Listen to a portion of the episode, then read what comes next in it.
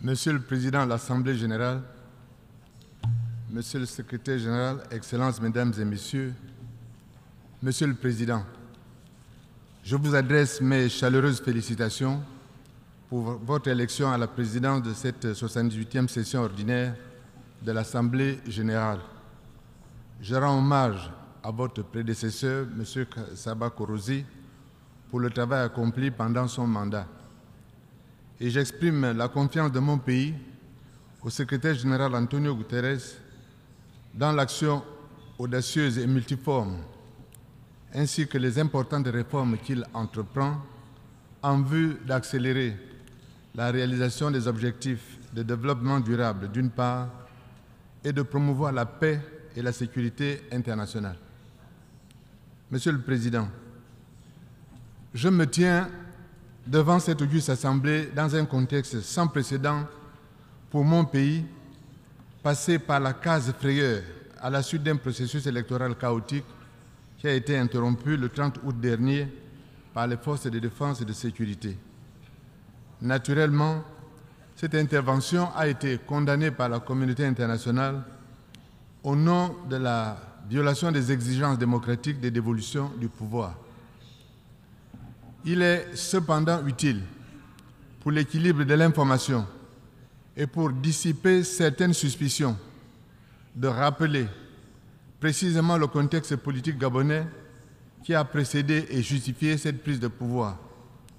On aurait tort, de notre point de vue, de prononcer des sentences sans nuance et de faire des amalgames faciles, désaccordés des réalités de notre contexte. Qu'il me soit donc en tout premier lieu permis de rappeler au souvenir de chacun l'expérience de l'élection présidentielle de 2016, dont la situation actuelle est l'une des conséquences. Tout le monde s'en souvient. Cette élection a fait l'objet d'un rapport circonstancié de la mission électorale de l'Union européenne, qui avait dénoncé un processus frauduleux, insincère et dépourvu de toute transparence, avec des résultats défiant les lois de la statistique. Elle a surtout été caractérisée par des violences, avec de nombreuses pertes de vies humaines et d'importantes dégradations de biens pour l'ensemble de la collectivité. Pour tenter de désamorcer cette situation, dont le coût social a été élevé, il a été organisé en 2017 un succès d'année de dialogue qui s'est tout de même soldé par le retour à un scrutin à deux tours. C'est cette petite concession à la démocratie qui a été de nouveau reprise au premier semestre 2023 avant même qu'elle ne soit expérimentée. Le régime n'entendait donc pas renoncer à sa stratégie de fraude. De 2017 à 2022, aucune préparation des élections prévues constitutionnellement de se tenir au plus tard le 26 août 2023 n'a été entreprise. Cette dernière a commencé en février 2023 et a concentré un nombre invraisemblable d'entorses et de distorsions faites au cadre constitutionnel, législatif et réglementaire des élections, y compris alors même que le processus électoral était déjà lancé. Je peux citer, entre autres, si vous me permettez cet inventaire non exhaustif, le retour aux élections à un tour, le choix d'un président du Centre gabonais des élections, notoirement partial, en raison de sa qualité de membre connu du parti au pouvoir, l'absence de fiabilité du fichier électoral, affecté par la présence nombreuse de personnes décédées, la suppression des dispositions permettant la représentation de tous les candidats dans les bureaux de vote en violation flagrante du principe d'égalité, la modification en violation du simple principe de la hiérarchie des normes des dispositions législatives issues de la loi portant dispositions communes à toutes les élections politiques par décret, le couplage des candidatures aux élections présidentielles et législatives. On peut donc observer que toutes les saisines faites par les différentes composantes de l'opposition et de la société civile pour contester ces modifications ont été rejetées sans examen par une Cour constitutionnelle inféodée au pouvoir.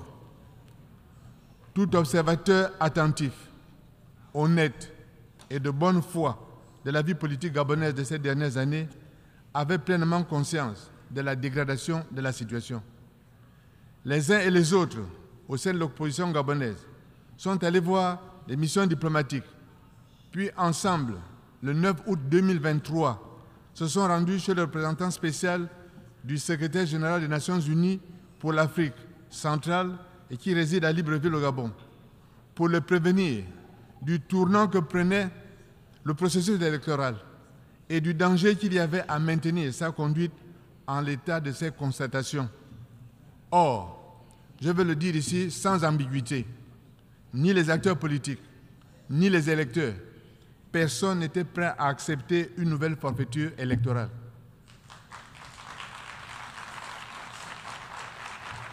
Cette détermination, connue de tous, n'a pas empêché le Centre gabonais des élections d'acheminer les urnes sous son seul contrôle et sans, sans, aucune étanchéité, de procéder frauduleusement à des modifications des procès-verbaux dans les lieux de centralisation des résultats distincts des lieux où les élections s'étaient tenues. La prise en compte des résultats obtenus de cette manière ne pouvait déboucher le lendemain de la proclamation que sur des affrontements. Monsieur le Président, Mesdames et Messieurs, dans une telle logique, les forces de défense et de sécurité avaient le choix entre se préparer à réprimer ces protestations, avec le risque tôt ou tard d'être poursuivis devant les juridictions internationales en raison de leurs responsabilités, ou bien alors décider d'interrompre un processus frauduleux et dangereux pour la cohésion nationale. Elles ont choisi en toute responsabilité la seconde voie pour conjurer le risque d'un incendie dont l'embrasement aurait ébranlé les fondements même de la société gabonaise et n'aurait pas épargné les nombreuses populations étrangères vivant au Gabon. Je voudrais le répéter, elles ont choisi de façon responsable la seconde voie pour conjurer le risque d'un incendie dont l'embrasement aurait ébranlé les fondements même de la société gabonaise et n'aurait épargné les nombreuses populations vivant au Gabon. Il n'aurait pas été raisonnable ni responsable de laisser prospérer une situation confuse. Le basculement dans un cycle de violence aurait constitué un désastre d'ensemble. En conséquence, cette intervention militaire, sans effusion de sang, sans aucun dégât matériel, constaté, a été un moindre mal. La population l'a approuvé dans une très large mesure par des scènes de liesse spontanée que chacun a pu suivre partout dans le monde grâce aux images qui ont circulé et à la majorité de la classe politique s'est retrouvée soulagée d'avoir évité une issue incertaine. Dès lors, condamner un tel processus, c'est soutenir qu'il aurait mieux valu laisser les affrontements se faire et venir recenser ultérieurement le nombre de victimes puisque personne dans l'opposition, personne n'était disposé à laisser ce énième hold-up électoral s'opérer. Monsieur le Président, Mesdames et Messieurs, si une telle intervention a été nécessaire, l'on ne saurait se contenter d'un statu quo. Il faut, sans délai, dans une démarche inclusive, préparer les réformes et revenir à un jeu institutionnel ordinaire qui permette la dévolution du pouvoir par les élections. La feuille de route du gouvernement de transition que je conduis depuis deux semaines vise à restaurer la confiance, à procéder à des corrections majeures du cadre des élections, à restaurer les institutions et à préparer la mise en œuvre de ces réformes. Les livrables attendus de cette concertation sont, à la suite d'une conférence nationale, l'adoption d'une nouvelle constitution, reflet de notre contrat social, ainsi que l'adoption d'un bloc législatif comprenant notamment une loi électorale garante de scrutin transparent, libre et crédible. C'est pourquoi, d'ores et déjà, pour la semaine prochaine, une conférence de presse a été convoquée. J'indiquerai à cette occasion le calendrier des consultations de l'ensemble de la classe politique ainsi que de la société civile et je mettrai à profit cette occasion pour décliner le chronogramme des différentes étapes qui conduiront à de nouvelles élections. Dans cette perspective, ce dont le Gabon a le plus besoin, c'est d'un encouragement et d'un accompagnement pour conduire ces chantiers dans des délais que chacun veut raisonnables. J'ai saisi donc cette occasion pour lancer un appel solennel à l'ensemble de nos partenaires bilatéraux, régionaux et multilatéraux pour accompagner et soutenir les langues populaires de salut national en vue de renforcer les fondements de l'état de droit et de la démocratie pour une prospérité partagée. Dans cette phase charnière de notre destin et de notre histoire, le peuple gabonais, qui s'unit dans la concorde autour du comité de transition pour la restauration des institutions, se souviendra avec reconnaissance de la solidarité et de la confiance des peuples d'Afrique et du monde entier qui se tiendront à ses côtés pour l'aider à préserver sa place dans le concert des nations. Monsieur le Président, 78 ans après la création de l'ONU, un cycle sans fin de crise continue d'assombrir l'aspiration et l'horizon de la paix durable entre les nations et au sein des nations.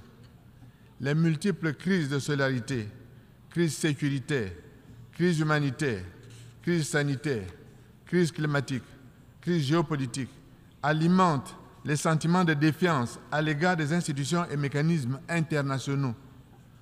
En effet, de façon patente, le système de sécurité collective indivisible prôné par l'achat des Nations Unies apparaît comme une fiction dans de nombreuses régions du monde, en proie au soubresaut de la guerre, notamment en Afrique, où la région du Sahel, la Côte de l'Afrique, la région des Grands Lacs sont devenus de véritables épicentres de l'instabilité. Dans la plupart de ces régions, la prédation des ressources naturelles constitue une source importante de conflictualité au point qu'elle devienne une véritable malédiction pour les pays qui les possèdent. Monsieur le Président, nous nous trouvons aujourd'hui à un point d'inflexion qui exige de chacun des membres de la communauté internationale une réappropriation des objectifs de la Charte des Nations Unies et une réconciliation avec les aspirations des peuples du monde. Il est fondamental de reparamétrer le contrat social entre nations indépendamment de leur taille ou de leur envergure, en gardant bien à l'esprit que chaque peuple compte. Nous devons surtout recalibrer la projection de notre identité en tant que peuple du monde, en donnant la primauté chaque fois au dialogue sur l'affrontement, à la coopération sur la logique des camps qui s'opposent. Nous devons sans plus attendre procéder à une véritable transformation structurelle de l'architecture de paix et de sécurité de notre organisation, ainsi qu'à l'adaptation de nos mécanismes de promotion de la paix et de sécurité à un contexte global de crise et de conflits en constante mutation. C'est toute la pertinence de la thématique de la présente session, axée sur la nécessité de rétablir la confiance et de raviver la solidarité pour accélérer la mise en œuvre du programme 2030. Monsieur le Président, le Gabon affirme que la prévention est un outil plus qu'essentiel qui doit figurer au centre de nos actions si nous voulons une paix consolidée et durable. Les efforts de la communauté internationale en matière de prévention ont été jusqu'ici lents, peu adaptés, peu financés. En effet, l'absence de ressources adéquates affectées aux actions de notre organisation en faveur de la prévention et à la consolidation de la paix a hélas fortement contribué soit à la résolution de crises en période de transition ou à faire naître de nouveaux conflits. Notre génération a une responsabilité envers les générations futures, celle de leur léguer un monde plus sûr, un monde dans lequel les menaces à la paix et à la sécurité liées à la prolifération des armes de destruction massive est endiguées, un monde sans menace nucléaire. Monsieur le Président, il demeure un fossé considérable entre nos actions et nos engagements. Il est temps de le combler, notamment sur la question cruciale du financement de l'action climatique. Le Gabon a consenti plusieurs décennies, d'investissement sur la préservation de la biodiversité et fait preuve d'un engagement constant dans la lutte contre les changements climatiques. Les nouveaux pactes financiers datent dette nature offre des opportunités d'accroître des budgets consacrés à la protection de la biodiversité, de répondre à l'insoutenabilité de la dette des pays en développement et de lutter contre les changements climatiques. À travers ce nouveau mécanisme de financement, mon pays vient de bénéficier d'une restructuration de 3% de sa dette contre un engagement à investir 163 millions de dollars dans la préservation de nos écosystèmes marins. Nous devons aller plus loin dans cette dynamique. J'invite donc les partenaires financiers internationaux à multiplier les initiatives de conversion de dettes pour faire face aux défis du réchauffement climatique, de la perte de la biodiversité et du développement durable. C'est par une approche multilatérale et la réinvention de nos réponses que nous pouvons efficacement relever les défis multiformes qui se posent à l'humanité.